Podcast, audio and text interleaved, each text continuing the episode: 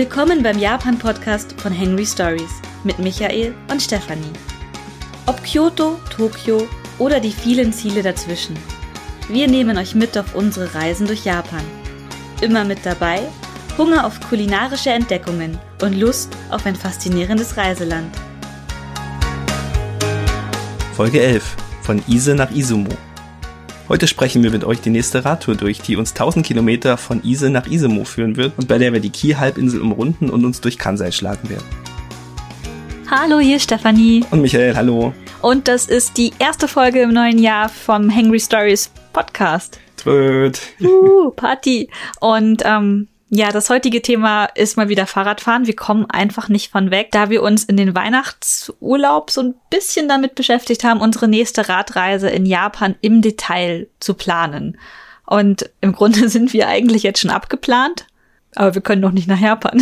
Ja, die Strecke steht fest. Wir haben uns angeschaut, wo wollen wir hin, wo sind wir noch nicht lang geradelt und wo wollen wir wieder hin, weil wir werden einige Orte auf dem Weg haben, wo wir schon ein paar Mal waren und die wir jetzt mit dem Rad neu entdecken möchten. Und ja, Stefan hat jetzt schon gesagt, wir können nicht nach Japan. Diese Tour jetzt ist eigentlich für Herbst 2021 geplant gewesen. Aber wenn wir uns die jetzigen Fallzahlen in Japan anschauen und auch schauen, wie es bei uns in Deutschland so vorangeht mit der Impfung, dann peilen wir vielleicht auch eher Frühling 2022 an. Wir glauben nicht, dass über den Sommer signifikant Reisen nach Japan möglich werden und im Herbst Vielleicht wird es wieder schlimmer. Japan ist bekannt dafür, dass sie sehr konservativ sind, was ihre Impfbereitschaft angeht. Keine Ahnung, es hilft uns ja auch nichts, wenn wir geimpft sind. Dann kommen wir nach Japan und dort sind alle nicht geimpft. Mhm.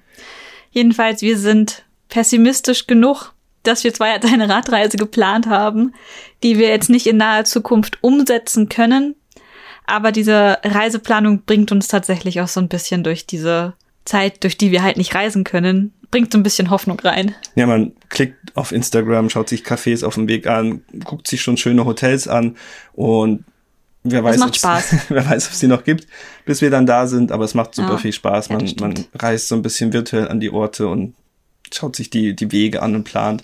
Und wir wollen euch heute eben unsere Tour vorstellen und was wir uns dabei gedacht haben, wie wir überhaupt nach Japan kommen wollen, was für Planungstools wir nutzen, falls ihr das auch mal vorhabt. Ich glaube, das ist eine ganz spannende Geschichte. Ja, die größte Frage, die wir uns von Anfang an gestellt haben, war natürlich, wie kriegen wir unsere Fahrräder nach Japan? Weil wir haben uns erst gedacht, okay, macht das überhaupt Sinn, ein Fahrrad aus Deutschland nach Japan mitzunehmen? Können wir nicht Fahrräder in Japan für eine Reise mieten? Haben wir uns angeschaut, ist ein bisschen teuer, man zahlt für so einfache Fahrräder in Japan zum Ausleihen meist zwischen 1000 bis 2000 Yen. 2000 ist dann schon eher so, wenn es mit E-Bike, so ein einfaches Fahrrad mit Körbchen vorne und vielleicht drei Gängen.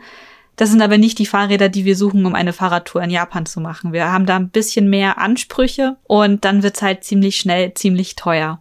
Da zahlt man dann tatsächlich schon so 4000 bis 5000 Yen Minimum am Tag. Und wenn wir eine Radreise, wie Micha gerade schon gesagt hat, von 1000 Kilometern planen, ist das so für 14 Tage und für den Preis könnten wir dann schon zwei neue Fahrräder kaufen. Deswegen haben wir uns entschieden, dass wir unsere Fahrräder aus Deutschland mit nach Japan nehmen werden. Und das Problem ist auch, wenn man diese 4000 Yen Fahrräder kriegt, dann sind das meistens so Road Racer, also Fahrräder für, für schnelle Touren, Sporträder im weitesten Sinne. Und wir brauchen ja Tourenräder, wir brauchen Trackingräder, wir brauchen Räder mit einem wie heißt das, Gepäckträger, Stimmt, wo wir Gepäckträger. auch unsere, wo unsere Radeltaschen eben befestigen können. Und sowas ist sehr, sehr, sehr rar gesät in Japan. Bevor wir nach Tokio gereist sind, das für, als wir für das Jahr dort gelebt haben, habe ich mir damals schon angeschaut, ob es möglich wäre, dass ich aus Deutschland mein Fahrrad mit nach Japan nehmen kann, habe mich dann aber dagegen entschieden. Und da habe ich auf Twitter schon mit sehr, sehr vielen fahrradaffinen Menschen, die auch viel mit ihren Rädern reisen, gesprochen und die haben mir den Tipp gegeben, ja komm, klar, kannst du im Flugzeug dein Fahrrad mitnehmen. Und dann habe ich mir auch die Möglichkeiten zur Fahrradmitnahme bei ANA und auch bei anderen Fluggesellschaften, die so regelmäßig von uns nach Japan genutzt werden, wie die Lufthansa angeschaut. Und es ist tatsächlich ohne Probleme möglich innerhalb der Freigepäcksmenge. Und die ist bei ANA bei zwei Koffern A23 Kilo in der Economy Class. Da kann man einfach das Fahrrad mitnehmen. Kostenfrei. Ja, wir haben ja nicht so schwere Räder, deswegen die 11 Kilo mit Anbauten, glaube ich. Mhm. Das geht schon. Und es ist überraschend einfach gewesen. Also man braucht, glaube ich, nicht mal über Sperrgepäck oder sowas bestellen. Es gilt einfach als zweiter Koffer. So eine, so eine Sportgeräteregelung oder keine Hm, Ahnung. Es muss halt gewisse ähm, Maßen einhalten, aber die sind relativ großzügig, wie ich finde. Also ist das eigentlich kein Problem. Was das größere Problem ist, wo wir auch noch nicht so ganz an einem Ziel angekommen sind, wie wir das jetzt im Endeffekt machen werden, wie wir das Fahrrad ins Flugzeug kriegen. Also kaufen wir uns so einen Fahrradkoffer, wo man die Fahrräder dann reintut und die sind dann mit Polsterungen und mit einer Verkleidung.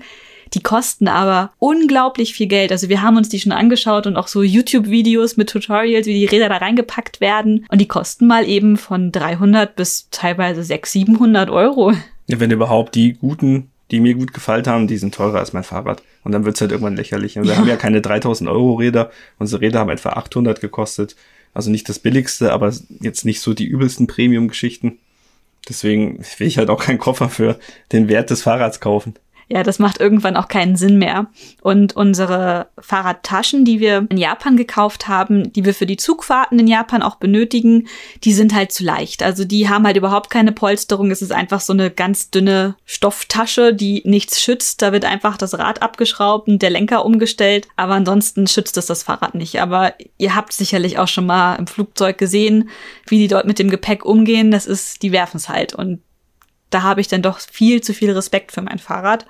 Und wieder auf Twitter wurde mir der Tipp gegeben, sich einfach Fahrradkartons aus einem nächsten Fahrradladen zu holen und das Fahrrad dort reinzustellen. Da dachten wir uns dann so, ja, was machen wir dann mit dem Karton in Japan?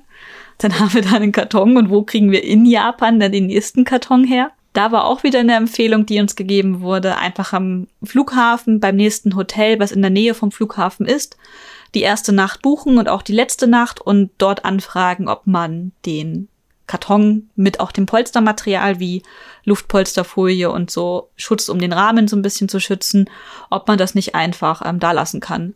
Und das ist tatsächlich jetzt das, was wir so anvisieren, dass wir je nachdem, wo wir hinfliegen, wir sind auch noch unsicher, ob wir nach Tokio oder nach Osaka zum Flughafen fliegen, aber das wird sich dann im Endeffekt entscheiden, welches der beiden Flughafenhotels unseren Karton aufnehmen möchte für zwei Wochen. Ich bin da noch sehr, sehr skeptisch. Ich glaube nicht, dass das einfach so funktioniert. Also wir werden natürlich vorher anfragen bei den Hotels, ob sie da eine Möglichkeit sehen, aber es gibt immer Geschiss mit dem Koffer, wenn du den mal länger da stehen lassen willst. Also kein Hotel würde deinen Koffer für zwei Wochen aufnehmen.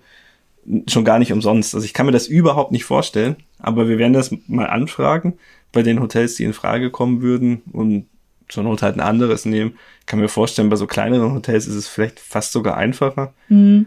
Aber Ich meine, ich würde auch ein bisschen Geld dafür zahlen, so ist es nicht. ja, aber wenn du halt Geld zahlen willst, dann gehst du zu so einer Gepäckaufbewahrung für so einen großen Karton und zahlst nochmal so viel wie für das ganze Fahrrad für zwei Wochen Aufbewahrung. Das ist halt einfach alles super umständlich, super anstrengend in Japan, weil wir brauchen ja nicht nur die großen Kartons, die wir in den Flug, die wir im Flugzeug benutzen. Wir brauchen ja auch noch kleine Kartons, also unsere Radeltaschen, Mhm. womit wir die Räder in den Zug hineinnehmen dürfen. Und das ist einfach so un user-unfreundlich, will ich fast sagen.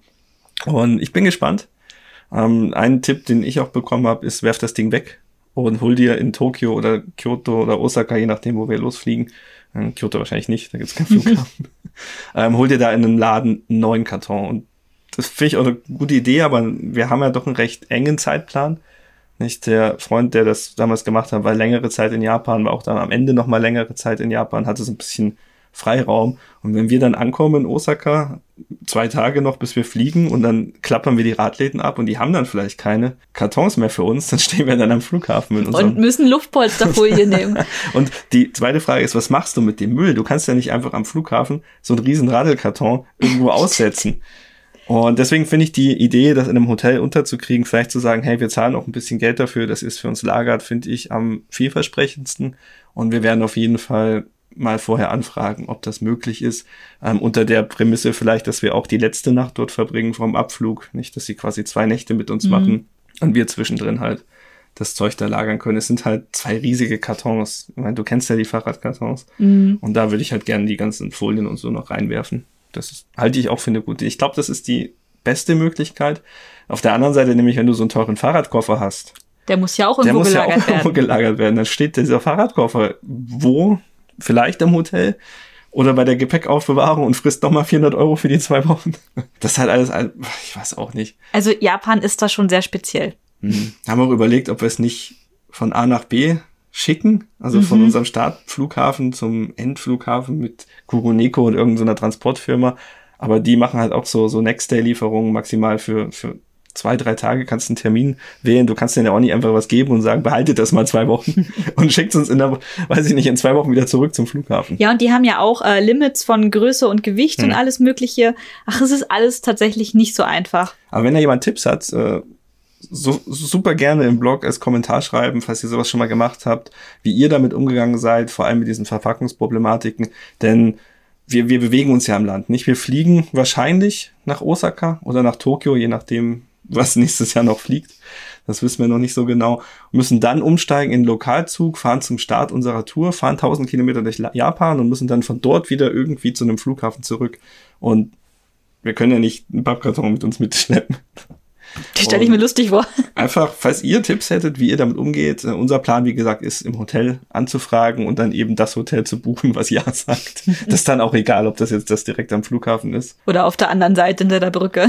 Keine genau. Ahnung. Ich kann mir vorstellen, dass in Osaka eben die Platzproblematik nicht so stark ist wie in Tokio, mhm. wo halt viele Hotels super eng und klein sind. Aber das müssen wir dann sehen mein Horror ist ja, dass dann die Putzfrau das wegschmeißt und denkt, hier steht Müll rum. Müll. Ein teurer Fahrrad. Also zumindest ist so ein Fahrradkarton auch die kostengünstigste Variante. Also hm. die meisten Fahrradläden, ne? genau, geben die kostenlos her, weil es ist ja auch nur Müll, den sie entsorgen müssen. Und ich ärgere mich total, weil unsere Räder wurden ja auch in so Kartons geliefert. Die hätten wir aufheben sollen. Ja, aber in unserem nassen Keller werden die schon längst weggerottet. Ja, das stimmt ja. auch wieder. Das bringt halt auch gar nichts. Und die Idee ist wirklich, das Einweg zu benutzen, zuzukleben und mit Folie zuzu, ja, stopfen, bis nichts mehr geht. Und die meisten Leute, mit denen wir geredet haben, die auch schon im Ausland waren mit ihrem Fahrrädern, die meinten auch, die machen das genauso. Es lohnt sich überhaupt nicht, irgendwie groß teure Sachen zu kaufen. Wenn die Sachen schlecht behandelt werden, dann hilft ja auch eine teure Tasche nichts. Ja, das stimmt. Da hoffen wir drauf, ja. dass sie nicht schlecht behandelt werden. Mal schauen, was es wird. Genau, also wir werden, sobald diese Tour auch stattgefunden hat, werden wir auch garantiert wieder einen Podcast und Blogartikel drüber schreiben. Also hm. seid gespannt, wie es ausgeht, unsere Transportfrage. Richtig. Was ganz klar ist für den Inlandstransport, habe ich vorhin schon gesagt, die Radeltasche, die wir gekauft haben, die ist aber so halbe Schlafsackgröße. Kann man zusammen quetschen. quetschen und dann passt die in den Rucksack oder in die Radtasche mit rein, ähm, weil wir halt ja, unsere Tour startet ja nicht am Flughafen. Das heißt, wir müssen in Japan nochmal Zug fahren, bis wir angekommen sind am Startpunkt. Und natürlich für die Rückfahrt dann auch müssen wir irgendwie wieder zum Flughafen mhm. kommen. Und das ist halt so ein, so ein zusätzliches Ding, was mich halt nervt, dass du halt im Land, im Land selber auch nochmal eine Tasche mitnehmen musst. Das ist mhm. aber kennen wir halt. Ne? Ist halt so. Und für die, die das vielleicht noch nicht kennen ähm, und jetzt mit diesem Podcast und unsere Fahrradgeschichten einsteigen, in Japan darf man im Normalfall nicht das Fahrrad als Fahrrad mit in den Zug nehmen, auch in keinen Lokalzug, keine U-Bahn. Man muss immer das Fahrrad in einer sogenannten Rinko-Bag, nennt die sich, ähm, Tasche verpacken und dazu muss man meistens das Vorderrad rausnehmen, den Lenker querstellen, man muss die Pedalen abschrauben. Das war etwas, was uns am Anfang sehr viel, ich würde nicht sagen Angst, aber doch sehr viel Respekt gemacht hat, weswegen wir das nicht von Anfang an ausprobiert haben, während wir in Japan gelebt hm. haben. Aber als wir es dann gemacht haben, war es eigentlich auch kein großes Problem. Ja, man muss auch sagen, ich habe mein Fahrrad dadurch unglaublich gut kennengelernt. Also mehr als die ganzen Jahre zuvor. So Scheibenbremsengeschichten und so. Ja, genau. Und wie, wie schnell man eigentlich ein Vorderrad aus einem Fahrradrahmen rausnehmen kann. Also schließt euer Fahrrad nie nur am vorderen Rad an. Das ist ziemlich schnell weg und dann ist euer ganzes Fahrrad weg. Ja. Also ähm, man muss halt immer noch Werkzeug dabei haben, aber auf einer langen Tour haben wir sowieso unser Multitool, Plattenset etc. ist eh immer da, deswegen whatever das stört mich jetzt nicht so. Ja, also da sind wir mittlerweile trainiert. Wir kriegen unsere Räder für die Rinko Back in, weiß nicht, 15 Minuten mittlerweile auseinandergeschraubt und verpackt und zusammengeschraubt ist es sogar nur noch in fünf, weil es einfach so gelernte Handschritte mittlerweile sind. Also. Man muss auf einige Dinge verzichten dann, ne? Schutzbleche zum Beispiel. Ja. Die gehen, wie man es dreht und wendet, nicht rein in diesen, diese Tasche. Genau, Aber weil es gibt nämlich einfach ähm, Beschränkungen auch von den insgesamt Maßen, die das alles haben darf. Aber ich habe überlegt, ob ich nicht so Ansteckschutzbleche noch kaufe zusätzlich. Mhm. Aber das ist eine Sache. Das kommt noch. Das ist kein, wie sagt man, kein. Kein Must-Have. Kein Ding, was die Tour gefährden würde, weil dreckig werden. Wenn es regnet, dann regnet Dann es. regnet's halt. Dann ist der Arsch halt nass und dreckig. Aber okay. Genau, so viel zum Transport der Räder nach Japan und in Japan. Ähm, was mir noch einfällt, die Frage, die natürlich berechtigt kommen könnte, warum kauft ihr nicht dort ein Rad?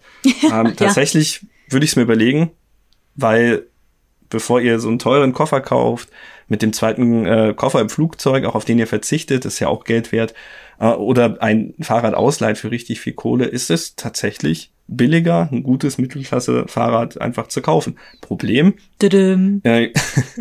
aber ihr könnt in Japan nicht einfach so ein Fahrrad kaufen. Ich habe es probiert, bin in einen Fahrradladen rein, die meinen, nein, das muss angemeldet werden, ohne, wie sagt man hier, Aufenthaltsgenehmigung und Karte, wo du wohnst, kriegst du kein Fahrrad, keine Chance. Ich weiß nicht, ob es irgendwie Möglichkeiten gibt, da rumzukommen, aber es ist einfach So viel- unangenehm. Ja, so viel kri ähm, kriminelle Energie haben wir halt auch nicht. kriminelle Energie. ähm, ja, also das ist ärgerlich. Ich habe mir halt gedacht, man kauft's dort und dann hat man es halt einen Monat gefahren und verkauft's wieder. Dann kriegt Mhm. man auch noch gescheit Geld dafür, wenn es jetzt nicht äh, kaputt gefahren ist oder so.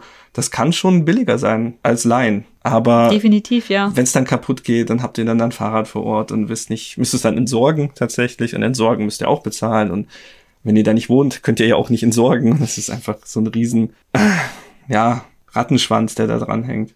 Deswegen kann ich es nicht empfehlen. Ich habe drei Monate in Chiba damals gewohnt für die Forschung, hatte nur ein Touristenvisum und habe nicht mal ein Stadtfahrrad bekommen. Mich sehr frustriert, weil die gibt's ja für 80 Euro.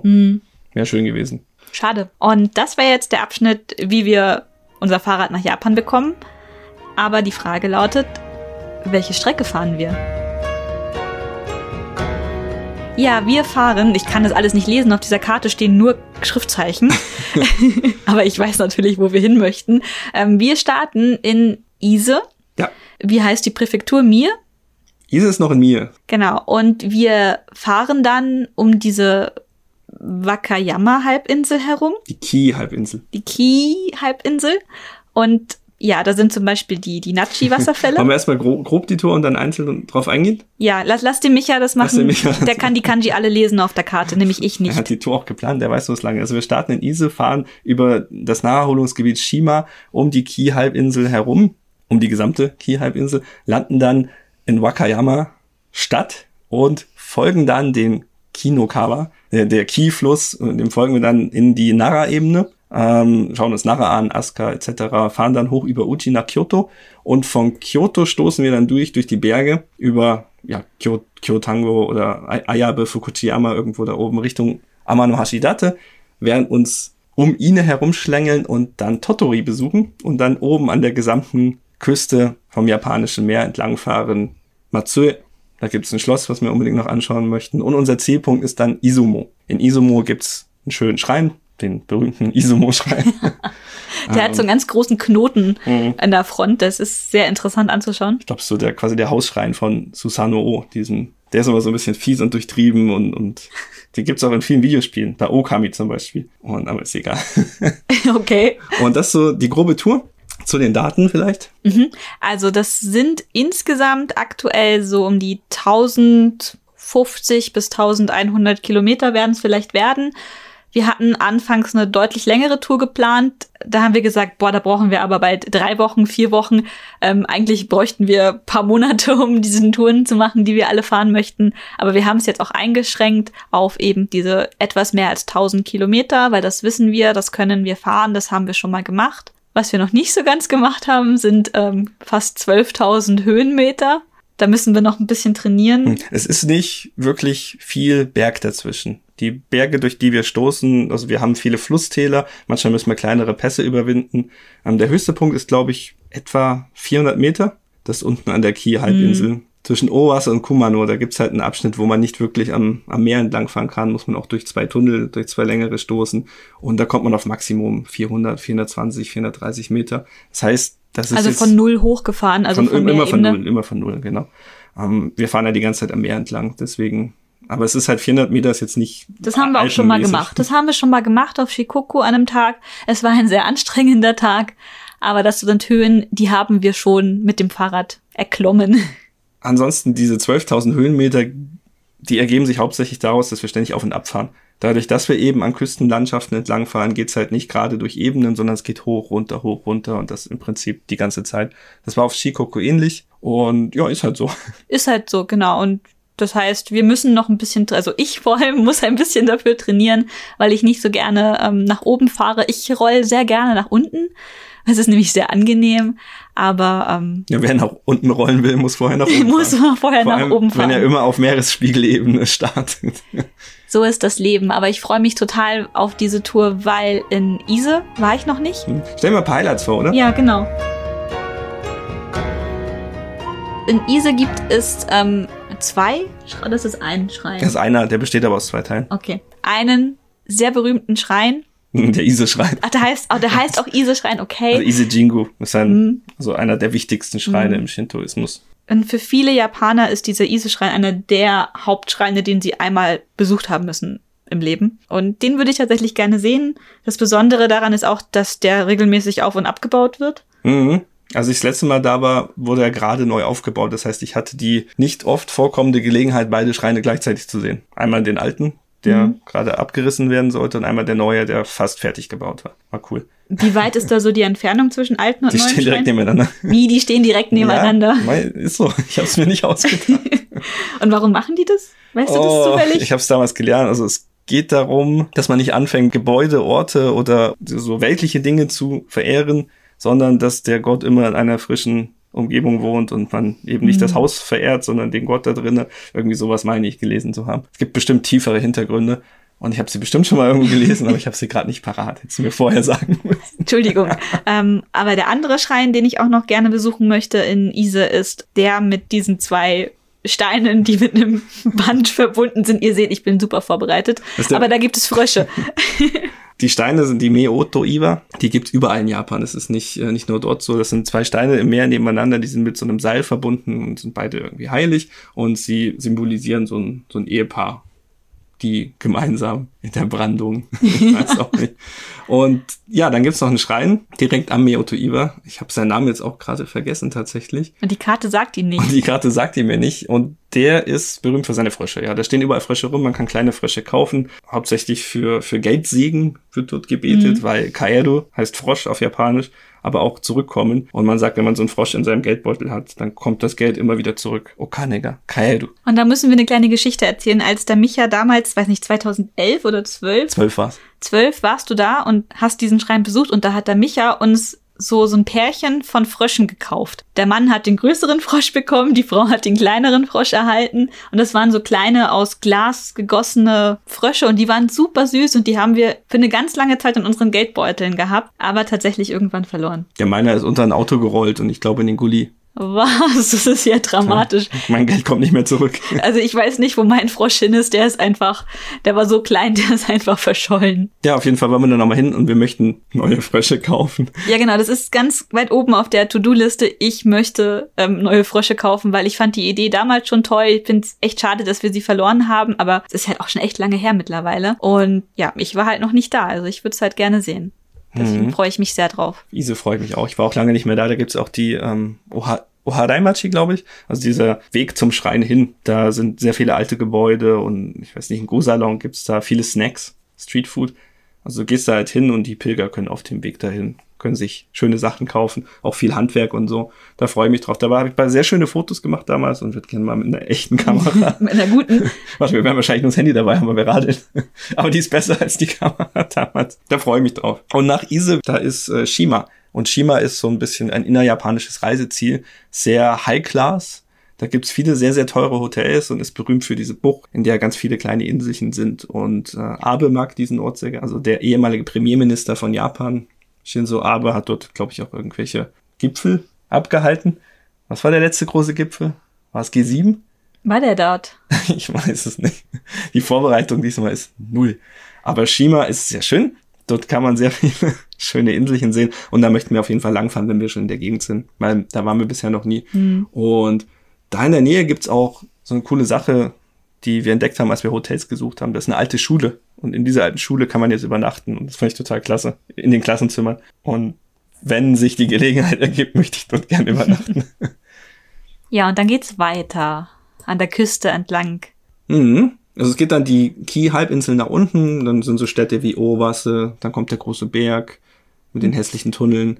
Auf die freue ich mich überhaupt nicht, weil mal, da mal, hast Tunnel. Sie hast Tunnel und Brücken. Und wir überlegen die ganze Zeit, lohnt es sich, um die Tunnel rumzufahren oder ist der Höhenanstieg, den man dafür machen muss, unverhältnismäßig? Also, das die Sache ist, die hasse ich die Tunnel mehr als die Höhenmeter, die ich hochfahren muss, als dass ich den Tunnel nicht ertrage. Und diese beiden Tunnel, die da kurz nacheinander sind, die sind super lang, über, ich glaube, zwei Kilometer.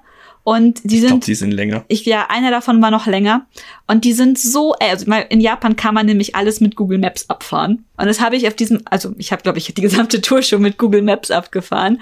Und genau diese Tunnel sind super eng. Sie haben keinen extra Weg und nur zwei Fahrspuren, Gegenspur und die Spur, auf der man fährt. Und ja, also ich werde meine Warnmessweste anhaben und ja, ich habe sehr viel Respekt vor diesen Tunneln, weil jedes Auto klingt da drin, selbst wenn es nur so ein kleines ist, wie so ein riesiger Monsterlaster, der dich gleich überfährt.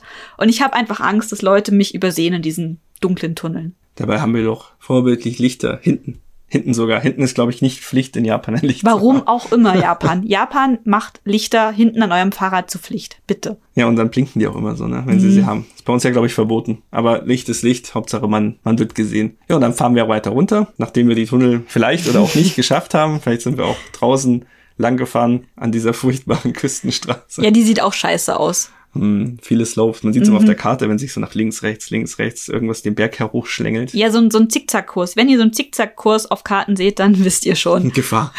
Bitte. Ja, dann fahren wir an Kumano vorbei, dann runter nach äh, Shingu. Und bei Shingu gibt's was ganz Besonderes. Da sind die, die Nachi-Wasserfälle.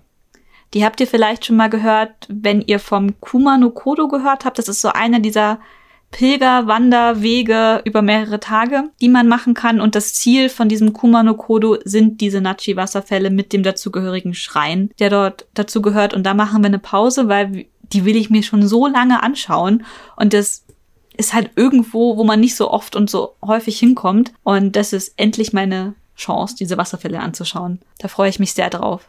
Ja, nach Shingu geht's dann weiter nach Süden bis zur Spitze der Halbinsel unten bei Kushimoto. Ähm, auf dem Weg nach Kushimoto ist Taiji. Habt ihr vielleicht auch schon gehört von dem Film Die Bucht? Das ist da, wo sie die Delfine in diese Bucht vor Ort treiben und Schlachten schlachten. und fangen. Die haben auch ein ähm, Walfangmuseum und wir wissen noch nicht so ganz, ob wir dort uns die Stadt anschauen werden. Aktuell ist die Tour nicht so, also ist der Ort zum Besuchen nicht so wirklich eingeplant. Ja, liegt ein bisschen doof, so auf halbem Weg zwischen Nachi und Kumamoto Mhm. und die Tour ist zu kurz, um dort zu übernachten und extra hinzufahren und ach, ich weiß nicht, keine Ahnung. Ich bin relativ, ähm, weiß ich nicht, entspannt, was Walfang und so angeht, solange es keine geschützten Arten trifft. Muss, muss jeder für sich entscheiden. Die Delfingeschichte sehe ich wieder ein bisschen anders. Das finde ich nicht so gut. Haben gerade mit, mit den Delfinen in Gefangenschaft, da gibt's ja auch viele internationale Organisationen und Zoos, die japanische Delfine nicht mehr kaufen, glaube ich. Ja, genau. Und viele, also die Delfine, die in Taichi in diese Bucht getrieben werden, die werden auch selektiert für die, die sie halt schlachten zum Essen. Und dann die, die halt in japanische Aquarien vergeben werden, die halt neue Delfine haben möchten. Die haben natürlich auch ein Delfinarium in Taichi, wo man mit Delfinen schwimmen kann und so. Bin sehr zwiegespalten, weil ich habe eben aus Dokumentationen aus diesem Ort gesehen, wie die Delfinfänger, das ist, klingt gleich sowieso so negativ, auch nicht so happy sind über Ausländer. Auf der anderen Seite gerade deswegen vielleicht mal vorbeifahren. Mhm. Ich, Also- ich weiß es auch noch nicht, je nachdem, wie die Tour an diesem Tag vorangeht. Wenns Wetter schön ist, vielleicht mal gucken. Ja. Vielleicht sich das einfach mal anschauen. Ich meine, wir werden jetzt keine blutigen Buchten sehen. Ja, die ist ja mittlerweile abgesperrt. Also, wenn jetzt diese ganzen Tierschützer Bilder von diesen ähm, Events haben möchten. Aber die haben ja zum Beispiel auch ein Wahlmuseum und so. Und ich, ich weiß nicht, ob man damit irgendwas unterstützt oder ob man sagt, gerade deswegen sollte man sich das vielleicht mal anschauen. Wir sind noch zwiegespalten. Noch zwiegespalten. Wir werden sehen. Aber grundsätzlich, wir fahren relativ nah dran vorbei und da noch die eine Bucht weiterzufahren, das wäre durchaus möglich. Ja, dann geht's weiter bis zur Spitze unten in Kushimoto. Da ist momentan ein Halt eingeplant. Ähm, Wir wissen noch nicht genau, wo wir genau schlafen, weil wir auf unserer letzten Tour gesehen haben. Man muss es nicht im Detail durchgeplant haben. Lassen wir uns ein bisschen treiben, was wir schaffen am Tag und was nicht. und reservieren eben spontan. Also der Plan ist momentan immer einen Tag im Voraus zu gucken, wie ist der Körper drauf, wie wird das Wetter. am nächsten Tag, was schafft man eventuell. Und ja, mal schauen. In Shikoku wollten wir alles vorreservieren, dann haben wir gemerkt, die Zeltplätze haben alle geschlossen, dann haben wir gemerkt, es gibt genug Auswahl. Hat genau, vielleicht so zwei, drei Wörter zum Thema. Dieses Mal werden wir auf unser Camping-Equipment verzichten, das werden wir nicht mitnehmen. Wir werden nur in Hotels schlafen, weil wir haben festgestellt, den Zeitraum, den wir jetzt auch zum Fahrradfahren ausgewählt haben, das ist derselbe wie der, den wir damals auch auf Shikoku hm. hatten. Mitte, Mitte Ende September. Ja. Mitte, Ende September bis Anfang Oktober. Und das ist eine Zeit, wo halt die Zeltplätze schon teilweise gar nicht mehr geöffnet haben in Japan. Und weswegen wir tatsächlich im Endeffekt nur dreimal auf Shikoku gezeltet haben. Und ja, nicht, dafür, nicht, weil wir nicht mehr wollten, sondern weil halt nichts mehr auf hatte. Ne? Ja. Und dafür dieses zweieinhalb Kilo Zelt, die Schlafsäcken, die Isomatten, das alles mitgeschleppt haben über 1000 Kilometer. Dreimal benutzt, ne? Dreimal benutzt. Das ist schon ein bisschen sehr, sehr schade. Ja, und diesmal darf man nicht vergessen, haben wir halt den Flug noch, ne? Mhm. Also wenn du dann, wir wollen ja ohne Koffer reisen, nur mit unseren Radtaschen und dann verzichte ich auch gerne auf, auf ein Zelt, was ich noch ja, mitschleppen muss. Da geben wir uns einfach die Hotels. Also mache ich sowieso lieber, weil da kann ich Wäsche waschen, da kann ich ähm, gescheit duschen und muss nicht fünf Minuten oder drei Minuten waren das ähm, einwerfen, um heißes Wasser zu bekommen. Und Zeltplätze in Japan darf man sich nicht täuschen. Wir hatten einen, der hat nur 300 Yen gekostet, der in den Bergen oben. Der war aber auch echt die Ausnahme. Aber sonst zahlt man schon 20 Euro pro Person meistens. Und mhm. da gibt's in größeren Städten fast schon Hostel oder vielleicht sogar ein Business Hotel.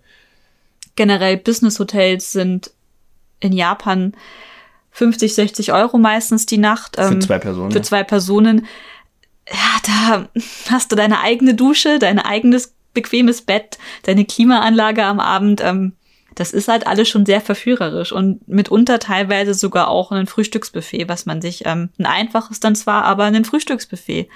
An, ähm, auf dem Zeltplatz muss man dann, ja, sich auch noch irgendwie Essen suchen. Mhm. Ja, wenn wir dann unten um die Ki-Halbinsel rum sind, geht's zum nächsten berühmten Ort und zwar Shirahama. Shirahama Beach. ja. Ähm, Shirahama Beach gilt als einer der schönsten Strände Japan. Man muss aufpassen, es gibt mehrere Shirahama Beaches. Ich glaube, es gibt überall Shirahama. Gibt, Shirahama ist einfach nur weißer Strand. Also der Name ist sehr verbreitet. Der andere bekannte Shirahama Beach ist tatsächlich der auf in der Nähe von Shimoda. Mhm. Ähm, da gibt es auch so ein, so, ein, so ein Tori am Strand mit einem Band, was dazwischen hängt, zwischen Steinen. Also Miyoto Iwa. Ja. An diesem Shirahama Beach ist halt super viele Hotels, super viele Restaurants, mega ähm, bekannte und beliebte Urlaubsregionen. Freunde von uns waren auch schon da und haben berichtet. Und da gibt es einen ganz, ganz tollen Onsen, der quasi in den Felsen vom Meer reingehauen ist und wo man dann drin baden kann und man sieht das Meer und der steht ganz weit oben auf meiner Liste, was wir tun müssen. Muss sein. Und deswegen fahren wir auch bis zu Shirahama Beach. Wir könnten auch ein um, also direkt durchfahren, aber wir nehmen diese Ecke mit. Mhm. Da gibt's auch super viele Gäst, Gäst, Gästehäuser, Guesthouses, was heißt das bei uns? Äh, Ferienwohnungen, nein. Nee, ähm, so mit, mit. So Fremdenzimmer? Nee, eben nicht. nicht? So, so Art Jugendherbergen. Ah, Hostels. Hostels, danke. das ja, ist kein deutsches Wort. Guesthouse. Ähm, und für, für den kleinen Geldbeutel super viel da. In Japan ist halt so, in den großen Städten könnt ihr relativ günstig übernachten, weil die Auswahl und die Konkurrenz sehr groß ist. Je weiter ihr aufs Land kommt, desto teurer wird's. Das ist komisch, würde man so nicht erwarten, ist aber so. Und am Shirahama ist so viel los. Die drücken sich gegenseitig mit den Preisen, da mhm. kommt ihr sehr, sehr günstig weg. Gut, nach Shirahama geht's dann nach Norden hoch, um die Ki-Halbinsel herum. Dann sind wir fast schon rum. Was haben wir da auf dem Weg? Gobo, Arida, und dann geht's schon nach Wakayama Stadt rein. Und Wakayama Stadt werden wir nicht besuchen. Wir haben uns da ein lustiges Hotel rausgesucht an so einem, ich weiß es nicht, europäischen, europäischen Themenpark. Ja, keine Ahnung. Also da ist so ein, in so den Außenbereichen von Wakayama Stadt ist so ein, so ein European Plaza mit Riesenrad und die, die Gassen sehen halt aus wie in Italien und irgendwie total verrückt eigentlich. Hm. Ich glaube, das gehört auch zu Kainan. Kainan ist im Süden von mhm. Aber da gibt's ein gutes und günstiges Hotel. Mit Onsen. Also Marriott ist das, glaube ich, also eine, eine, große Kette. Ja. Ähm, mal schauen. Und dann werden wir aber nicht nach Wakayama Stadt reinfahren, wie wir das ursprünglich dachten, sondern wir stoßen ein bisschen durch die Berge. Warum?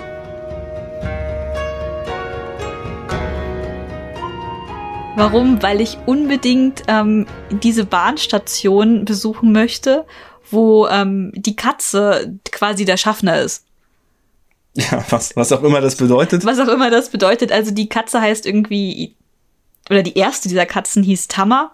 Die lebt mittlerweile schon gar nicht mehr. Die Geschichte dahinter ist, das war Tama, eine Tama der Tama? Tama, Tama der dritte, oder? Ja, Tama der vierte, glaube ich, mittlerweile schon. Keine Ahnung. Wie heißt denn das? Kann ich die Kanji lesen? Kishi? Kann das sein? Kishi, Kishi glaube ich, heißt Kishi. der Ort. Und dieses Bahnhofsgebäude, Häuschen hat auch Katzenohren. Das, also die gehen mittlerweile total, also die haben dieses Katzending ausgeschlachtet. Und die haben auch einen, einen Tama-Zug, die gebrandet ist mit der Katze. Es gibt Merchandise dort zu kaufen und es gibt mittlerweile die vier, dritte oder vierte Katze, die dort am Bahnhof einfach wohnt. Die allererste Tama-Katze, die wurde von, ich glaube, irgendein Rentner, ich weiß nicht, ob Omi oder Opi, konnte das Tier nicht mehr versorgen und hat das dann dem Bahnhofsschaffner übergeben, der sich dann darum gekümmert hat und der hat die Katze dann halt am Bahnhof wohnen lassen und das ist dann quasi zum Maskottchen hat sich gemausert und das möchte ich mir gerne anschauen. Verrückt, aber machen wir. Danach geht's durch ein Flusstal. Wir fahren durch den Kinokawa und zwar bis Nara. Durch den Wir Kinokammer. fahren durch den Kinokawa, am Kinokawa entlang und zwar bis, äh, nicht ganz bis Nara, sondern vorher nach Kashihara. In Kash Kashihara ist in Asuka. Die Asuka-Ebene ist einer der ältesten äh, japanischen besiedelten Gegenden, also von dem wir wissen, da gab es schon sehr, sehr lange Zivilisation. Man vermutet, ich glaube, das Yamato-Königreich oder was auch immer es war, hat dort seinen Ursprung genommen. Da gibt es sehr alte Gräber, viele Tempel. Der Asuka, der da, der Oka, der da, Ishibutai ist so, ein, so eine Art Stonehenge, so ein altes Grab mit so, so großen Steinen. Äh, alle Dinge, die ich schon mal gesehen habe, aber Stefanie nicht. und der Kashihara Schrein ist sehr, sehr groß und sehr schön. Und da werden wir wahrscheinlich eine Pause machen oder eine Übernachtung. Gibt es auch einiges an touristischer Infrastruktur, um dann weiter nach Norden vorzustoßen durch das Narratal, also auch durch Nara durch. Wir werden uns die Rehe anschauen, weil warum auch nicht? Weil die Rehe sind auch der Grund, warum wir uns Aska nie zusammen angeschaut haben. Weil Bleiben wir hängen quasi. weil ich einfach immer der Meinung bin, ja, also ich kann zu den Rehen fahren oder uns alte Tempel anschauen. Dann gewinnen bei mir tatsächlich leider immer die Rehe und ich kann mittlerweile gar nicht mehr zählen, wie oft wir schon in Nara waren, weil ich einfach da immer super gerne hinfahre. Ja, ich habe glaube ich alles schon gesehen in Nara. Ist ja schön, aber Aska ist auch schön. Ja. Sehr ländlich. Ähm, ja, Lässt sich bestimmt super gut Fahrrad fahren. Auf und jeden Fall. Wenn es auf dem Weg liegt, ist halt eine Ebene, das heißt, ist auch angenehm zu fahren. Mhm. Dann geht's weiter nach Norden Richtung Uji. Kennt man vielleicht ähm, eines der berühmtesten Teeanbaugebiete Japans ist in Uchi. Da kommt der best beste Matcha her, zumindest sagen sie das von sich selber. Einer der beiden besten. Einer, der, der andere kommt woher? Aus Shizuoka. Shizuoka. Hm? Keine Ahnung. Keine Ahnung, aber Shizuoka ist auch ein sehr bekanntes Teeanbaugebiet. Aber wir beide trinken nicht so gerne Matcha. Nee. Vielleicht kann sich ein äh, Matcha- oder Tee-Experte aus Japan vielleicht in den Kommentaren zu Wort melden mit der persönlichen Einschätzung, wo es den besten Matcha Japans gibt. nicht, dass es relevant wäre für mich. Ähm, Aber vielleicht für andere aber Menschen. vielleicht für andere Menschen. In Uji gibt's das Byodo-in, sein Tempel, der auf welcher Münze drauf war, ich weiß es nicht. Auf der Äh, sag jetzt nichts Falsches. Er ist auf Ich einer japanischen. Münze drauf und es ist ein sehr schöner Tempel. Ein See ist drumherum und er ist sehr symmetrisch. Er ist sehr symmetrisch, ja. Phö- Phoenix-Tempel heißt er, glaube ich, auf Englisch oder so. Mhm. Ähm, ist schön, da fahren wir dran vorbei. Und dann sind wir eigentlich schon in Kyoto. Also Uji ist, ist fast Kyoto. Das geht fließend ineinander über. Hm, Wir waren auch schon mal da in Uchi, weil äh, in Uchi spielt der Anime Hibike, Hibike Euphonium. Und da haben wir uns uns, uns ein paar Spots aus dem Anime halt angeschaut und waren eben auch schon in dem Byodo Inn.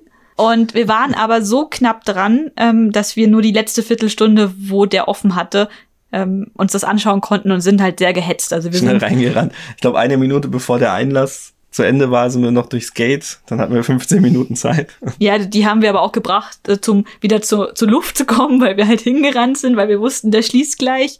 Aber wir haben tatsächlich sehr super schöne Fotos gemacht von dem Mhm. Ort, in, wie die Sonne untergeht, toll angeleuchtet. Und Raya ist da rumgelaufen. Ja, Die Fotos halt, waren jahrelang verschwunden und dann haben wir sie auf einer Festplatte wiedergefunden. wir haben einfach zu viele Festplatten. Ah, Jedenfalls, den möchten wir uns gerne nochmal in Ruhe anschauen. also nicht so, als wäre ich nicht schon dreimal da gewesen. aber ich war halt nur in Hetze da. Das stimmt. Ähm, Uji ist auch der Ort, wo Kyoto Animation sitzt. Das war auch der Ort des schlimmen Feuers von mittlerweile schon über. Zwei, das war letztes Jahr im Sommer. Ah, den haben sie jetzt verurteilt, glaube ich, oder so. Nee, noch nicht. Also Noch die nicht. vernehmen Läuft ihn jetzt, noch, ja. weil er ist jetzt endlich ähm, aus wo eben der, der Typ das Studio angezündet hat und über 30, 36, 36 Menschen Personen. gestorben sind. Äh, ja, negatives Thema. Ist so. Äh, ist dort auch, aber das heißt, da gibt's auch den Kyoto Animation Shop. Da waren wir auch schon ein paar Mal. Kann man schöne Goods kaufen. Hm. Und dann ist man quasi schon in Kyoto. Da werden wir wahrscheinlich zwei Nächte bleiben. Genau, weil wir einfach super gerne in Kyoto sind und weil das eine ideale Zwischenetappe ist, um fast die Hälfte, ne, fast die Hälfte müsste man das schauen, sein. was sagt der Marker, wenn ich hier drüber gehe, sagt 600, bisschen weniger als 600 Kilometer. Da so 570. Also ziemlich genau die Hälfte. das passt ganz gut. Zwei Tage Pause, gut essen in unseren Lieblingscafés und Restaurants. Mhm. Und ja, Kyoto ist wie nach Hause kommen, jedes Mal wieder. Gerade für Micha, der halt ein Jahr dort äh, studiert hat. Und danach kämpfen wir uns in die Berge. Dann geht's durch die Wege. Aber wir machen es auf einer, wenn, wenn die geöffnet ist, wenn sie auf ist, sehr schöne Route. Und zwar gibt's bei Arashiyama äh, einen Fluss. Der Katsudagawa ist das, glaube ich.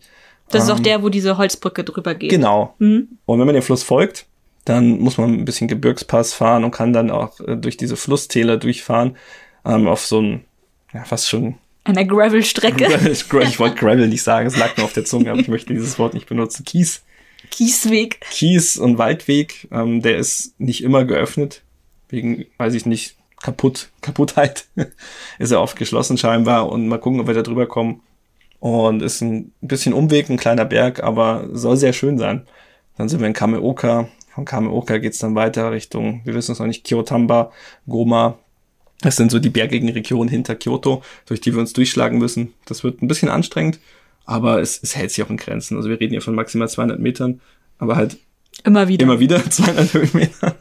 Und ja, wo kommen wir denn an? Maizuru? Und von Maizuru sind wir dann auch schon, Orte, von denen ich vorher noch nie gehört habe. ach, was kennt man doch. Und dann sind wir in Miyazu. Und in Miyazu gibt's halt die berühmte Himmelsbrücke. Amano Hashidate. Da waren wir 2016. Waren wir, glaube ich, im Urlaub. Oder 2014. Ach Gott, ich war, nee, ich glaube, es war 2014. Also wir waren da schon mal. Der Micha war auch schon vorher schon mal da, aber hat es dann nur im Regen gesehen. Wir hatten besseres Wetter.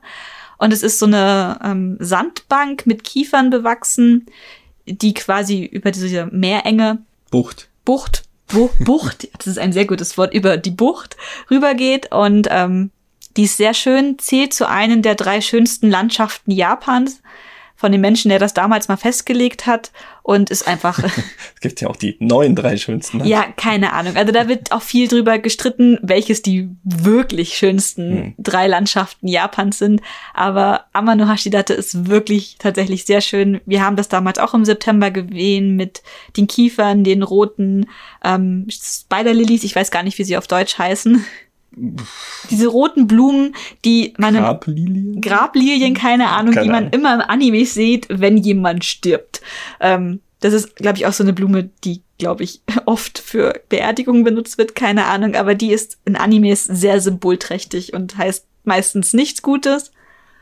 Und die haben da im September gewachsen und ich, ich denke, die wird wieder wachsen, wenn wir da lang fahren. Ich habe keine Erinnerung. Aber wird schon Ich, passen. ich habe mir Blumen gemerkt, also sag einfach ja. ja, Und dann fahren wir nach, wie Ine. hieß der Ine? Das ist so ein kleines Fischerdörfchen und da kann man sich ähm, Hotels buchen. Oder eigentlich so mehr Fremdenzimmer sind das schon fast. Funaya. Was? Funaya. Alte, alte Fischermannshäuser. Genau, alte Fischermannshäuser und da wohnt man dann quasi über den ähm, Bootshäusern. Und das ist eigentlich mega cool. Das sieht so toll aus. Ich bin da stundenlang bei Google rumgefahren, weil ich mir die ganzen Häuschen angeschaut habe. Extrem touristisch mittlerweile, ne? Ja. Aber das muss ja nichts Negatives heißen. Ja, wer weiß, ob man das sonst ähm, so erleben könnte, wenn es nicht touristisch wäre. Mhm. Ja, und dann geht's dann oben Bergauf, bergab, bergauf, bergauf. bergab über so eine kleine Halbinsel bei Ine. Da gibt es entlang. auch super schöne, habe ich auch auf Google gesehen, so Reisfelder, so man, wo man von oben auf diese Reisfeldterrassen ja, runterschauen aber kann. weißt du was? Von oben heißt, du musst noch höher als die Reisfelder radeln. Das ist vielleicht wahr, aber dann haben wir schöne Fotos von Reisfeldterrassen. Hm, mal schauen. Ja, und dann, also ab Amano Hashidate ist man oben am japanischen Meer und da fahren wir im Prinzip dann komplett am Meer entlang an der Küste. Ähm, wir machen einen kleinen Abstecher nach Kinosaki rein. Das ist aber auch jetzt nicht weit weg vom Meer. Es hat in so einer ja, Flussmündung drin. Ja, Flussmündung. In Kinosaki waren wir schon. Das ist auch ein sehr bekanntes Onsen-Städtchen. Dort haben wir nach unserer Hochzeit eine Nacht verbracht, äh, quasi mit dem Geld, was wir von Freunden, die uns die Yen geschenkt haben.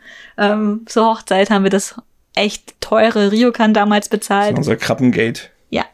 Hat mir schon mal erzählt, ne? Dass wir ein Krabbenmenü bestellt haben und alles, alles bestand aus Krabben und seitdem können wir keine Krabben mehr sehen. Ja, diesmal werden wir versuchen, Kinosaki nochmal ohne Krabben zu erleben. Vielleicht klappt's ja. keine Ahnung. Ähm, vielleicht auch nicht in einem teuren Ryokan. Aber Onsen nehmen wir bestimmt mit. Onsen nehmen wir mit. Ähm, Kinosaki hat ja auch die tattoofreien Onsen. Stimmt. Also die tattoofreien, tattoofreundlichen Freundlich, ja. Onsen. Ähm, deswegen lohnt sich das auf jeden Fall für uns auch da mal vorbeizufahren. Onsen auf einer Radtour sowieso große Empfehlung. Ja, nichts ist besser an einem Tag, nachdem ihr 100 Kilometer und mehrere Höhenmeter, die ihr nicht zählen wollt, gefahren seid, ähm, am Abend im Onsen zu entspannen. Es ist super gut für die Muskeln und ihr könnt am, kommt am nächsten Tag entspannt wieder los. Mhm. Alles nach Kinosaki ist für uns neu. Das wird, das werden 400 Kilometer, wo wir noch nie waren. Ähm, Präfektur Totori und Präfektur Shimane. Vielleicht. Ich denke. Sagen wir jetzt einfach mal so. Da, wo Matsu ist. Und die nächste größere Stadt hinter Kinosaki, Kinosaki. wäre Totori. Da gibt es Sanddünen. Die Mhm. größten Sanddünen Japans. Also wenn ihr mal nach Totori sucht, dann werdet ihr bei Google wahrscheinlich instant Bilder von so wie eine Sandwüste ähm, finden. Und Kamelen. Und Kam ja, man kann auch Kamel reiten auf diesen Dünen. Das ist ziemlich ähm, spannend. Und die kämpfen natürlich auch dadurch, ähm, dass diese Sanddüne abgetragen wird durch den Wind und durchs Meer, die Erosion. Und deswegen ist das natürlich auch ein Naturschutzgebiet. Und wofür ist Totori noch bekannt? Ich glaube, das waren die mit dem ähm, Detektiv Conan Flughafen, Ja, weil der Zeichner von Conan kommt dort her. ja. Gibt's auch ein Museum, glaube ich. Mhm. Ich habe es markiert. Vielleicht, wenn wir die Zeit haben, schauen wir rein. Landschaftlich aber sehr schön. Man ist da zwischen den Bergen und dem Meer. Das ist ja sowieso etwas, was mich total begeistert in Japan. Diese Nähe, also wirklich sehr, sehr räumliche Nähe zwischen Meer und echt hohen Bergen. Das ist etwas, was total meinem absoluten Schönheitsideal entspricht von schöner Natur. Mhm. Ja, und ich meine, dadurch, dass wir da noch nicht waren, können wir noch nicht so viel dazu sagen. Ähm, aber es geht dann weiter am Meer entlang, um diesen großen Berg herum, dessen Namen ich vergessen habe. Wir haben ihn im Fernsehen gesehen. Ja, wir werden ihn nicht hochfahren. Wir Ähm, fahren ihn drumherum. fahren drumherum und werden dann in Matsue ankommen. In Matsue gibt's eine der wenigen noch für uns verbliebenen Originalburgen Japans, die wir noch nicht besucht haben. Die steht also definitiv auf der Liste. Nachdem wir auf Shikoku schon einige abgehakt haben, fehlt die uns immer noch. Ich freue mich mega drauf. Und dann fast am Ende. Dann sind wir fast am Ende. Von Matsue geht's noch um, um einen großen See herum. Hieß ja nicht Shinji-See. Der hieß Shinji, Shinjiko. Shinji-See. Ja. gibt viele Shinji-Seen. In Tokio gibt's auch einen im Hibiya-Park. Der ist ein bisschen größer. Und von Matsue ist dann die Endstation Izumo. Izumo City mit dem Izumo Schrein. Und wir möchten noch ein bisschen weiter ra radeln an so einen Leuchtturm, der oben an der, an der Ecke von so ein, so ein Cup halt. Und das wäre unsere Endtour für die Tour. Da möchten wir noch mal ein bisschen Natur anschauen und von Izumo, wo wir den Schrein uns auf jeden Fall anschauen werden, fahren wir dann zurück. Aber da fahren wir dann kein Fahrrad mehr. Da packen wir das Radl in unsere Fahrradtasche und dann geht's mit dem Zug zurück nach, ich weiß nicht, vielleicht Osaka, vielleicht Tokio, da wo es uns halt hin verschlägt. Und wir planen jetzt so grob wieder 14 Tage für diese Radreise, aber wir stressen uns auch nicht. Also wir wissen, wir schaffen diese 1000 Kilometer auf jeden Fall. Ja, ich würde mal sagen, dass die ganze Reise so auf drei Wochen angelegt ist. Mhm. Wir nehmen uns Ähm. auch gerne Zeit zwischendrin. Ich weiß gar nicht, wie viele Tagesetappen ich geplant habe. Kann ich gleich kurz mal schauen. 16. Also 16 Tagesetappen, da fällt aber eine weg am Anfang, die wir weglassen. 15 Tage nur Fahrradfahren. Wir möchten aber auch in Kyoto zum Beispiel zwei Nächte verbringen und ich denke, wir werden zwischendrin noch mal ein oder zwei Regenerationstage, wo es uns halt gut gefällt. Oder es kommt wieder ein Taifun, wo man nicht weiterfahren kann. Genau, Wetter kann ja auch immer da, dazwischen kommen. Und dann wären wir so bei 18 bis 19 Tagen nur auf Achse reden. Wenn du dann noch dazu rechnest, dass du jeweils einen Tag für den Flug verpasst, bist du schon bei 20 Tagen und dann musst du ja auch noch, also wo auch immer man in Japan landet, man muss ja dann noch erstmal zum Startpunkt der Tour fahren, das ist auch wieder ein Tag, der weggeht oder ein halber. Und am Ende will man vielleicht auch nicht am selben Tag, an dem man mit der Tour fertig ist, wieder ins Flugzeug steigen, also ein bisschen Puffer ist mir schon wichtig. Das heißt, für so eine Tour über knapp 15 Fahrtage planen wir mindestens drei Wochen ein. Ja, drei oder dreieinhalb. Vielleicht kriege ich auch vier Wochen Urlaub. Das ist, muss ich noch mit meinen Kollegen absprechen, aber nachdem aktuell so oder so unklar ist, wann man nach Japan reisen kann, ist das ist ein Thema, was wir später klären mhm. werden. Ich meine, das Gute ist, diesmal, dadurch, dass wir diese Rinko-Bags, die Fahrradtaschen, also die Taschen, in denen die Fahrräder reinkommen. Um mit äh, ihnen Zug fahren zu können. Um mit ihnen Zug fahren zu können. Dadurch, dass wir die dabei haben, können wir ja theoretisch an jedem Punkt der Strecke sagen, wir fahren jetzt zurück. Wir brechen jetzt ab. Das ging auf Shikoku nicht. Da hatten wir diese Taschen noch nicht. Dann mussten wir auf Teufel komm raus zurück zum Fährhafen kommen. Da gab es aber auch nicht überall, wo wir waren, ähm, eine Zugverbindung. Das stimmt, ja. Und das wäre so die Tour. Und dann würde ich vielleicht kurz darüber erzählen, wie wir das jetzt so genau geplant haben. Tools. Tools. Dann kommen wir zu den Tools, die wir genutzt haben oder nutzen. nutzen. Wir sind da auch sehr offen für Vorschläge, denn ja, die letzte Tour haben wir nicht geplant. Da haben wir einfach eine Tour abgefahren, die wir, die wir bekommen haben wir bekommen von, haben. also die Shikoku-Tour wurde uns quasi vorgegeben von den Organisatoren dieser Tour, Shikoku-Tour, und wir wollten halt unbedingt alle Stempel an, entlang dieser Tour halt haben. Hm, das gibt's diesmal nicht, ja. Ja, das, ach, es gibt keine Stempel. Was ja. mache ich ohne Stempel, Micha? Oh Gott. Wir gehen zu jedem Tempel an jeder Stadt und holen uns so ein. Ich war da, aber es gibt ja sowieso in jedem Michi no Iki ähm, Stempel. Hm. Gut, aber zu den Tools. Ja, wir haben ein bisschen rumgespielt und wir haben uns entschieden, dass wir die meisten Sachen tatsächlich über Komoot geplant haben. Komoot habe ich mir vor einigen Jahren runtergeladen als ähm, App auf dem Handy, um mich in München von A nach B zu navigieren. Da, das habe ich schon so lange auf dem Handy. Da gab es damals noch keine Fahrradnavigation auf dem Handy bei Google.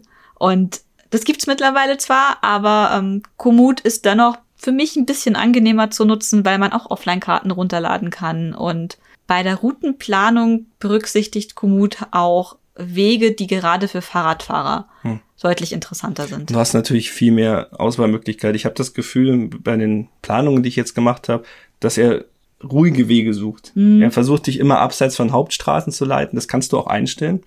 Ähm, man kann auch einstellen, welchen Untergrund man haben möchte. Und er zeigt dir vor allem auch den Untergrund an. Also auf den Meter genau kannst du sehen, so viel Gravel, so viel Asphalt, so viel Bundesstraße, so viel Landstraße hat meine Tour und kannst dann auch dementsprechend drumherum planen. Und er mhm. hat ein wunderbares Höhenprofil. Das hat Google fast gar nicht. Es gibt ein Höhenprofil, das erscheint manchmal, manchmal auch nicht. Und wenn ähm, dann aber auch nur bei der Fußgängernavigation? Ja, total komisch. Also ich weiß auch nicht, was da genau funktioniert, aber Komoot ist eben genau für sowas gemacht. Es zeigt dir Höhe an, es zeigt dir Steigungen an, die du vor dir hast und man kann dann sehr schön sehen, ach, hier ist jetzt echt ein krasser Berg drin. Vielleicht gucke ich mal, ob ich eine alternative Tour finde. Fand ich sehr schön zu benutzen. Ähm, wichtig zu wissen ist, es ist nicht kostenlos. Zumindest. Also die Basisversion ist kostenfrei.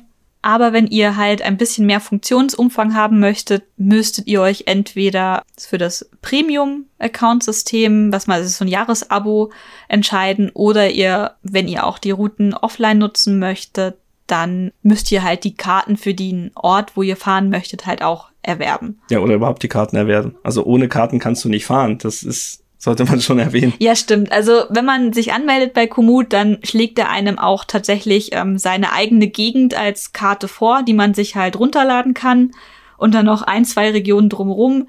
Oder du kaufst dir einfach für, weiß nicht, 20 Euro haben wir bezahlt. Ich glaube, der Haupt also mit Rabatt und der normale Preis sind 30 Euro für eine Weltkarte. Mhm. Und die Karten, die Komoot benutzt, das sind ähm, die OpenStreetMap-Karten. Mhm. Ja, wichtig ist wirklich zu wissen, wenn ihr diese Karten nicht kauft und ihr habt zum Beispiel München als euer Heimatgebiet eingetragen, könnt ihr im Ausland oder außerhalb von München, könnt ihr keine Navigation machen. Ihr könnt die Touren online planen, das geht immer, aber er navigiert euch und trackt euch auch nur wenn ihr die Karten gekauft habt. Das ist so der Nachteil von Komoot. Ja, das habe ich leider, als wir am Alpengebiet Fahrradfahren waren, auch gemerkt. Ich wollte, ich hatte eine Route rausgesucht auf Komoot und habe aber total vergessen, dass ich ja gar nicht diese Karte für dieses Gebiet habe.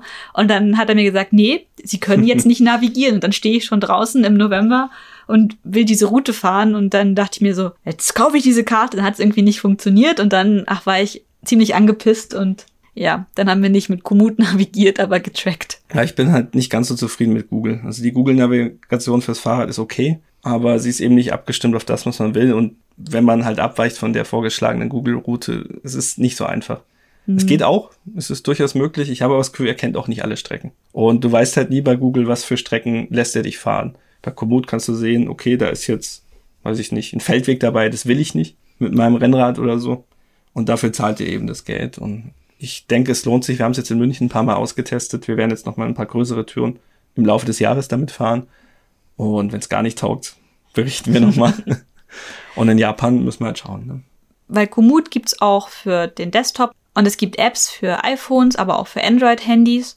Und da könnt ihr in den Navigationsmodus gehen und müsst halt ähm, entscheiden, ob ihr das Handy zum Beispiel über eine Halterung an den Fahrradlenker ran montiert oder ob ihr mit, weil es gibt's nämlich auch, mit einer Audionavigation arbeiten möchtet, weil, weil da müsstet ihr halt Kopfhörer tragen, weil meistens ist es meine Erfahrung im Straßenverkehr in München sind die ganzen Umgebungsgeräusche so laut, dass ich das Handy nicht höre, wenn es in meiner Jackentasche mit mir spricht. Dann haben wir noch überlegt, dass wir zusätzlich zu dem Handy, weil Natürlich haben wir das Hand haben wir die Handys dabei, vielleicht noch ein, zwei weitere elektronische Geräte, vielleicht nehmen wir die Kamera mit.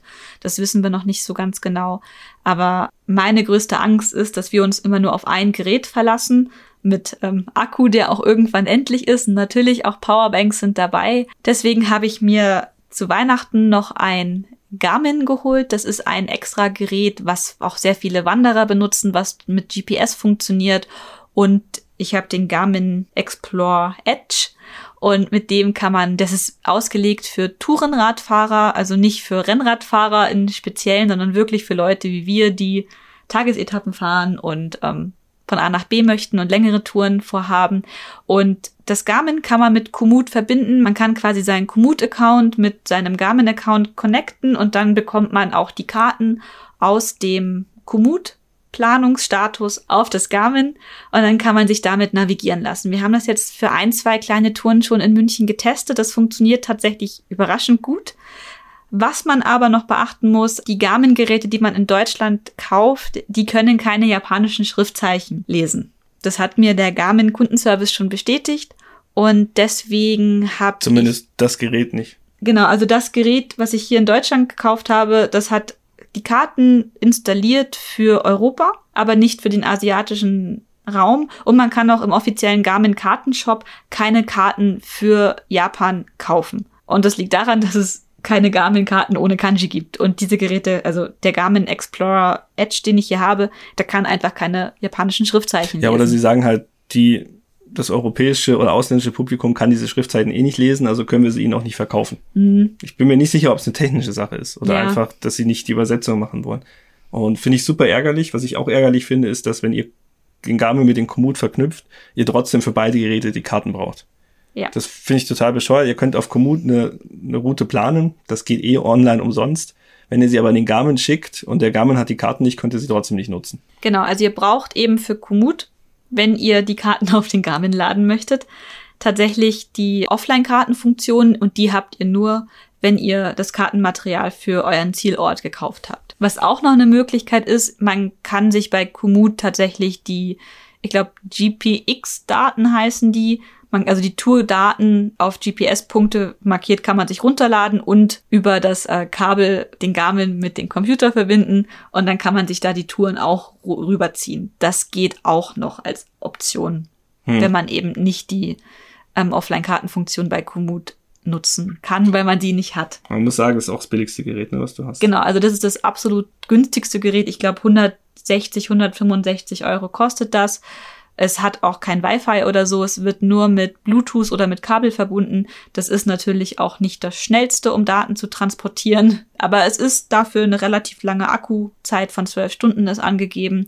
Ja, und es ist wasserdicht, ne? Und es ist wasserdicht. Das ist ganz wichtig. Weil das haben wir auf der Shikoku-Tour paar Mal gehabt. Da haben wir die Handys am Fahrradlenker gehabt und im Regen haben wir die halt weggesteckt, weil die Handys eben nicht wasserdicht sind und dann muss man halt immer wieder anhalten und gucken, wo fahren wir jetzt weiter, ähm, sind wir hier noch auf Tour? Und das war uns unangenehm. Und wir wollten auf jeden Fall noch ein zusätzliches Gerät, was eben wasserfest sein kann oder halt eben eine entsprechende Schutzhülle fürs Handy. Japan-Karten für den Garmin. Auch da gibt es Möglichkeiten, sogar kostenfrei, sich OpenStreetMap-Karten zu besorgen, die ihr einfach mit dem Kabel auf euren Garmin zieht. Das ist super easy. Was man wissen muss zu Komoot noch, äh, viele japanische Orte werden dort nicht gefunden. Du hast das versucht, in Tokio damit zu navigieren, das hat überhaupt nicht gut funktioniert, weil im Gegensatz zu Google, der halt alles kennt, jedes Café super viele Millionen von Einträge hat, mhm. sind bei Komoot nur die größeren Sachen wie Bahnhöfe. Ja, ähm, genau. Teilweise nicht mal Sehenswürdigkeiten dabei. Deswegen haben wir es eigentlich nicht genutzt in to Tokio. Ja, also ich habe es in Tokio ich habe mir auch das Tokio-Kartenpaket damals gekauft gehabt, aber ich habe es nicht so häufig genutzt, weil ich einfach, äh, man muss sagen, diese OpenStreetMap-Karten aus Japan, die sind halt alle in japanischen Schriftzeichen. Ich kann nicht für alle Orte die Schriftzeichen. Hat es für mich sehr schwierig gemacht, mich damit äh, zu orientieren. Und quasi diese Kombination aus Komoot und den Garmin sind dann quasi so die beiden Sachen, wo wir die Touren geplant haben, wo wir die Touren angelegt haben und mit denen wir dann vor Ort auch navigieren werden. Was haben wir sonst noch so genutzt, um die Tour zu planen? Wir haben uns diese NHK Cycling Japan Videos angeschaut. Da mhm. gibt es ähm, auf der NHK, das ist ein japanischer Fernsehsender, auf der Webseite eine Mediathek. Da kann man sich die Folgen, die letzten anschauen. Und das sind so Reportagen wie Fahrradfahrer durch Japan fahren. Ja, die sind nur okay. Also ich finde, man sieht da schöne Bilder, auch schöne Orte, ein bisschen Inspiration, wo man hin könnte. Aber nichts an diesen Sendungen ist ein, ein reales Radfahren. Die Leute kommen plötzlich irgendwo an, fahren dann mit einem Auto hinter sich oder Motorrad irgendwelche Touren und enden dann irgendwie in der Wildnis, wo sie dann magisch verschwinden. sie haben auch nie Gepäck dabei. und auch nie Gepäck dabei. Und ganz oft machen sie halt Pause an, an so Orten, die auch nicht, nicht wirklich interessant ist. Irgendwelche Kräutergärten und mehr Reportage über eigentliche Orte als übers Fahrradfahren an sich, finde ich.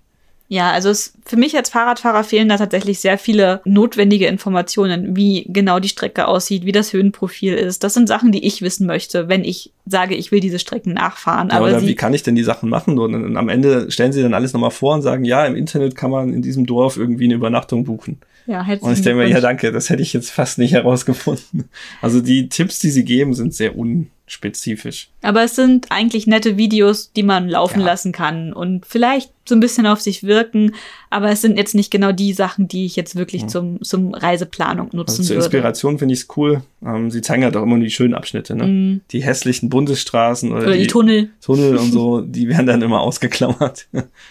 Ich bin immer jemand, der sehr viel auf Instagram unterwegs ist und sich die Orte anschaut, die quasi als Übernachtungsort gedacht sind. So habe ich auch diesen sehr schönen Onsen am Shirahama Beach zum Beispiel gefunden. Deswegen, ja. Und das war's eigentlich schon. Nee. An, was? Nee. Okay, Micha nutzt noch mehr. Ja, und für, für Sehenswürdigkeiten und Hotels haben wir hauptsächlich Google Maps genutzt. Haben wir sind die ganze Strecke mal abgeflogen, haben halt Hotel eingegeben oder Sightseeing und dann kommen oder Onsen. Oder Onsen, dann kommen spannende Orte und oder bei Hotels eben ähm, habt ihr Hotels und ihr könnt dann immer schon sehen, wenn Preise über den Hotels schweben, dann sind sie online buchbar. Ähm, bei, bei Booking oder Agoda und wie, wie auch immer das alles heißt, was es für Touristen, die kein Japanisch können und auch kein Telefon haben, um anzurufen, einfacher macht. Wenn ihr einfach sagen könnt, okay, morgen bin ich dort, dann buche ich jetzt fix online. Vielleicht sogar mit äh, Stornierungsmöglichkeit, keine Ahnung. Wir haben uns trotzdem mehr angeschaut, weil wir halt können und haben uns quasi auf unserer Google-Karte ähm, entlang unserer Tour schon ganz viele Hotels markiert, um zwischendurch, wenn wir jetzt auf Tour sind, nicht anfangen zu suchen. Nicht, dass wir eben schon so eine Auswahl getroffen haben, das würde für uns in Frage kommen. Hier kann man fix online buchen, hier gibt's ein Online-Buchungsformular oder hier müssen wir eben anrufen. Das wäre jetzt möglich, aber wir wissen wir nicht genau, ob es jetzt was Freies gibt oder so. Bei einem Buchungstool sehe ich halt schon, der ist frei da habe ich noch ein Zimmer, das kann ich für morgen buchen und fertig. Wenn ich jetzt ewig anrufen muss, dann zieht sich das immer so und das mhm. mal, oder E-Mails schicken und dann warten, ob, ob, eine Rückmeldung kommt oder nicht. Da bin ich echt kein großer Fan von. Nee, das ist super unangenehm. Und das haben wir hauptsächlich mit Google gemacht und haben halt schon mal markiert, welche Hotels sind besonders angenehm oder besonders schön auch. Diese Schule haben wir damit gefunden zum Beispiel. Da müssten wir aber wahrscheinlich anrufen. Das hilft nichts. Aber wenn man halt ähm, wenige von diesen Orten hat, wo man anrufen müsste, und für den Rest eben die, wo man einfach nur online schnell was bucht. Das ist ja, also wir haben schon eine Vorauswahl getroffen und dann schauen wir mal, wo es uns hin verschlägt. Ja, ist chilliger halt, ne? Und man kann natürlich auch, wenn man weiß, wo man morgen übernachtet, wenn man in einem Hotel ist, die Rezeption darum bitten, vielleicht mal anzurufen. Das funktioniert immer. Ja, und das wäre dann schon das Ende von unseren Tools und Hilfsmitteln, die wir nutzen, um eine Radreise zu planen. Vielleicht finden wir noch welche, Vielleicht habt ihr noch welche, die ihr empfehlen könnt. Wir haben ja jetzt schätzungsweise mindestens ein Dreiviertel bis ein Jahr oder noch länger Zeit, um uns darauf vorzubereiten. Mal schauen. Wir freuen uns jedenfalls, wenn wir wieder nach Japan können und Fahrrad fahren.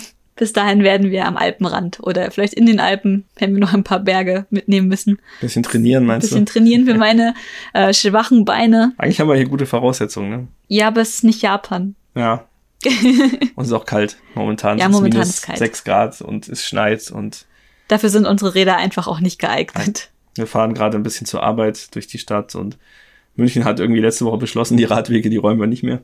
Das heißt, ich fahre jetzt auf der Straße und dann wirst du ständig angehupt. Warum bist du nicht auf dem Radweg?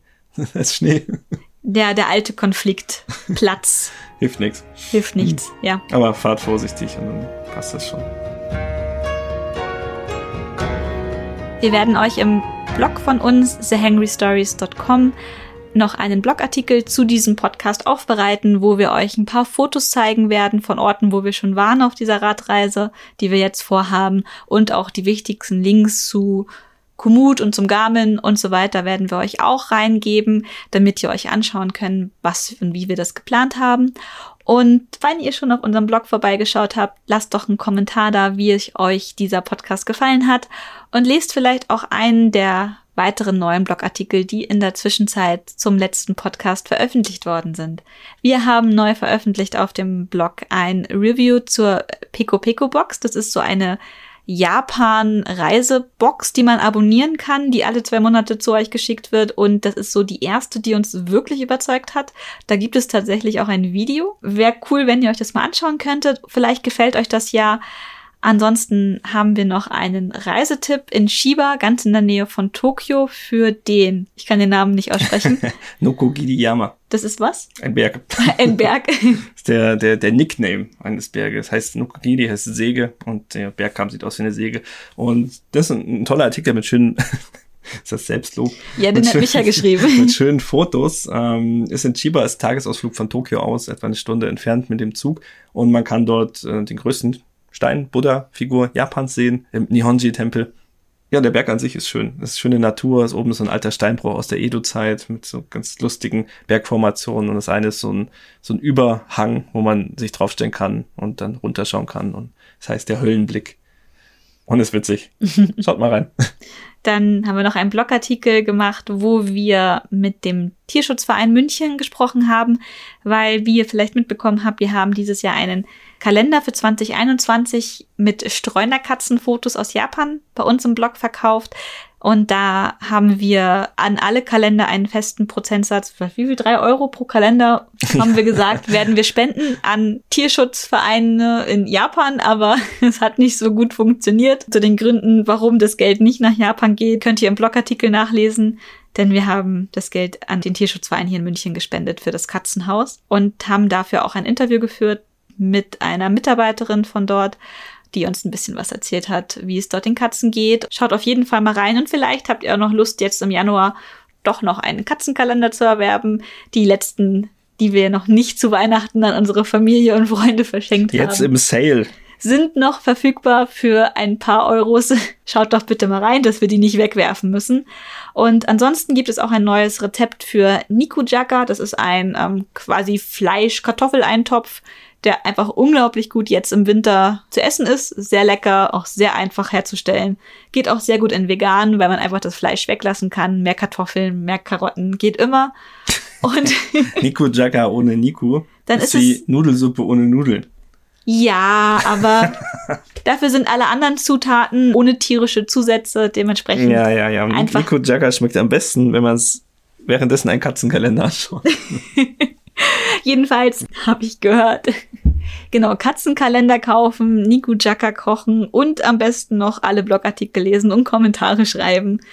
Oder ihr könnt auch einfach uns bei Patreon unterstützen. Denn dieser Podcast, unser Blog und überhaupt, das wäre alles nicht möglich. Und wir haben dort drei Abo-Stufen, die ihr buchen könntet.